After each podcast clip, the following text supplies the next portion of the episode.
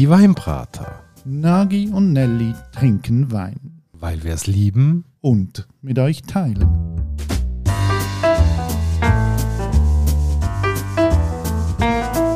Hoi Nagi. Ciao Nelly und hallo liebe Hörerinnen und Hörer zu einer weiteren Folge von der Weinbrater. Ja Nagi, heute habe ich ein Ständchen für dich parat. Oh Gott.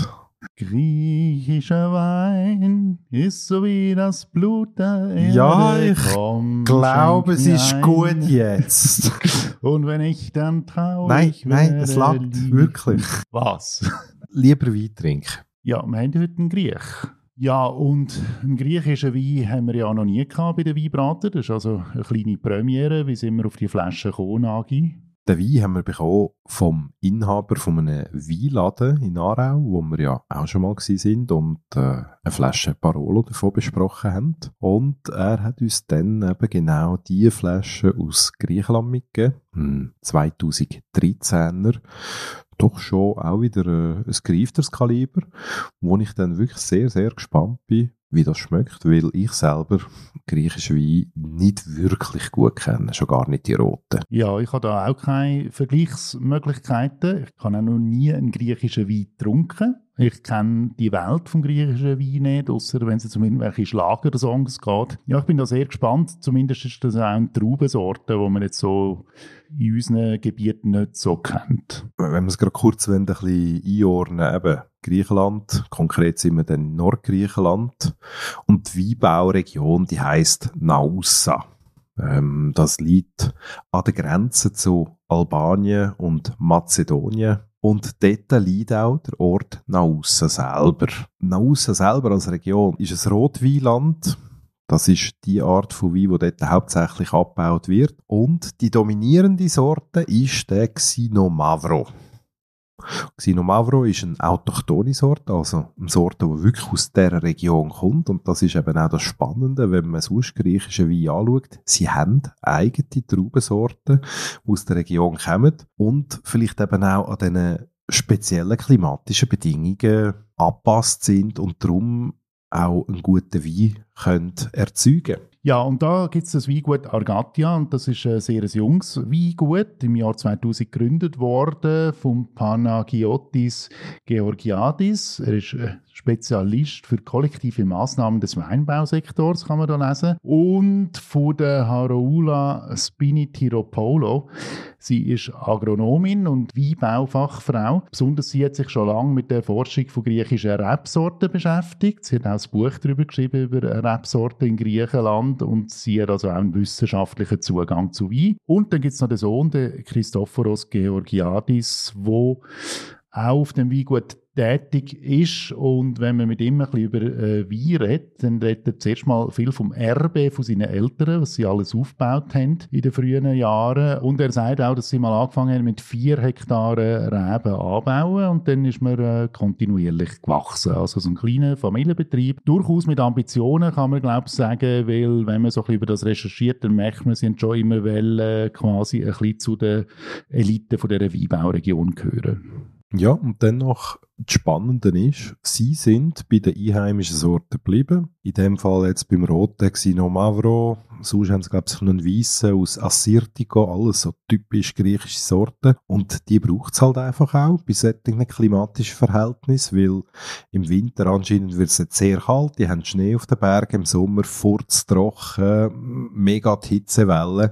Und da müssen natürlich auch Pflanzen verwendet werden, wo sich solchen extremen klimatischen Verhältnissen gut können anpassen und dann immer noch überzeugende Resultate erzielen. Reden wir doch mal noch ein bisschen über die Traube. Die heißt Xinomavro und sie wird beschrieben als sehr vielseitige rote Rebsorte eben in dem Nordgriechenland und sie macht hohe Erträge. Sie muss sehr spät geern- geerntet werden, also erst so nach Mitte September holt man die rein. Wenn man das Xinomavro auf Deutsch übersetzt, dann heißt das eben auch schwarze Saure, also dem Wein, wonach schlussendlich das Produkt aus dieser Traube folgt, wird dann nachher gesagt, dass er eine hohe Säure hat.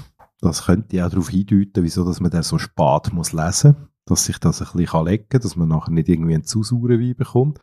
Aber, dass er auch wirklich zu den eindrucksvollsten Weinen im ganzen Land gehört, ich kann mir auch vorstellen, eben, sei das hinsichtlich Langlebigkeit und vielleicht eben auch durch die späte Ernte eine Aromavielfalt, wo dann hoffentlich nachher auch in der Degustation so ein bisschen rauskommt. Genau, spannend finde ich ja, oder so ein bisschen Griechenland, ist eine sehr reiche Sprache, auch das Wort von dem Weingut, Argatia, das bedeutet übrigens etwas und das heißt Zusammenarbeit zur Erreichung eines gemeinsamen Zieles, also treffsicherer könnte man ja das Weingut fast nicht benennen. Ähm, wenn ich die Flaschen anschaue, bin ich aber gespannt, wie treffsicher du das Design von der Etikette findest. Ja, ist sehr ein äh, spezielles Etikettendesign. Äh, Im Hintergrund sieht man so ein bisschen weißen Struktur. Es sieht aus wie so ein Querschnitt von einem Baumstamm. Eine sehr moderne Typografie, alles in griechischer Schrift, muss man sagen. Also von dem her jetzt nicht gerade so auf den ersten Blick Verständnis jetzt so für unsere Region. Ich glaube jetzt auch, dass Griechenland, wo ja schon auch eine von der Wiegen vom Wein ist, aber jetzt so bezüglich Weinetiketten gibt es da glaube ich jetzt wenig an Tradition, die man kann ansetzen kann. Und ich gebe es jetzt gleich zu, bevor wir den Wein probieren, ich habe ein bisschen Respekt davor, weil eben griechischer Wein ist eine Welt, die ich nicht kenne. Ich kann es nie nicht abgleichen, ich kann es nie nicht einschätzen. Also mir fehlt da einfach so ein bisschen der Referenzrahmen. Aber ist doch schön, jetzt können wir mal eine neue Welt erkunden. Gut, dann würde ich mal sagen, nehmen wir mal eine Nase voll von dem Wein. Nagi, was schmeckst du? Also jetzt so, die erste Nase, das ist für mich Oliven einfach Olivenduft. Wenn ich jetzt eben eine Nase von dem nehme, kommt eben genau das. Es ist nichts, was ich jetzt gerade so kann verordnen oder einschätzen. Ich habe noch nie einen Wein gehabt, der so duftet tut, wo so intensiv in einem Spektrum daherkommt. Ich bin jetzt gespannt auf den Gaumen. Ich muss ja sagen, als wir den Wein aufgemacht haben, das war äh, schon ein bisschen, bevor wir jetzt die Folge haben, aufnehmen also so der erste Schluck von dem Wein, der ist für mich sehr, sehr schwierig gewesen, weil da ist äh, eine ziemliche Tanninbombe ins Maul reingekommen und ich habe wirklich das Gefühl gehabt, dass es mir jetzt so die Zunge wegraspelt würde ich jetzt auch gerade so unterschreiben. Das ist ein sehr tanninlastiger Wein. Hat aber auch eine Wahnsinnsfrische. Also ich kann jetzt nachvollziehen, wo das saure Schwarze herkommt. Hat aber auch ganz einen speziellen Geschmack, wo sehr vegetal ist, aber eigentlich gar nicht negativ, sondern ich habe das vorher auch nicht gerade heimtun, darum bin ich mal ein bisschen spicken in ein paar Degustationsnotizen von anderen Leuten. Und dort kommt immer auch wieder so ein bisschen die Beschreibung von getrockneten Tomaten oder eben Dörrtomaten. Und ich finde, das trifft es noch wahnsinnig gut. Also man hat so ein bisschen das Vegetale, man hat das Würzige von einer getrockneten Tomate drin. Es kommt aber auch so ein bisschen etwas Fruchtiges durch, aber das Dominante ist wirklich auch so die Struktur und die Frische von dem Rotwein, wo meiner Meinung nach sehr elegant und langanhaltend ist am Gaumen und für mich jetzt eigentlich auch sehr eindrückliches Zeichen setzt. Ich muss ein bisschen eingestehen, für mich ist der Wein schwierig. also es ist wie so, ich versuche da irgendeine Liebe zu finden für den, aber irgendwie es stellt sich beim Trinken bei mir nichts ein, wo ich kann sagen, uh, mal, das hat etwas oder das überrascht mich jetzt auch, wenn es ungewohnt ist. Und ich bin ja nicht so der, der ungewohntem irgendwie sehr negativ gegenüber eingestellt ist, aber der holt mich jetzt nicht ab. Ich spüre jetzt auch ein paar Gläser später immer noch sehr viel Tannin im Mund. Und ich habe das Gefühl, bei mir ist es so, das, das übertüncht wie so alles von dem Wein. Nein, kann ich jetzt gar nicht unterschreiben. Ich finde, man spürt hier, dass das ein Wein ist, der meiner Meinung nach auch gemacht ist, zum Essen zu begleiten. So wie man es halt kennt aus der Geschichte vom Wein. Wein war früher auch ein Nahrungsmittel gewesen, weil der Alkohol hat vor Bakterien geschützt. Darum hat man ihn gut können trinken zum Essen, ohne irgendwie krank zu werden. Ich will jetzt das nicht gerade direkt in die Analogie setzen, aber ich finde, es führt das eben schön fort. Und ich kann mir das sehr gut vorstellen, sei es zu einem Stück Fleisch, zu etwas ähm, Deftigem, der Wein dazu, dass sich das wunderbar verbindet. Hat für mich sogar so ein bisschen Ähnlichkeiten mit einem Barolo, wo auch eine massive Tanninstruktur hat und so richtig majestätisch kann auftreten Majestätisch? Ich, also nein, für mich hat der nichts majestätisch. Es tut mir jetzt wirklich leid. Also es kann sein, wenn wir jetzt den noch mit etwas Essen geniessen, dass der noch ein bisschen zulegen würde, oder? Dass ich dann da sage, mal, jetzt irgendwie verbindet sich etwas miteinander, jetzt ist es spannend.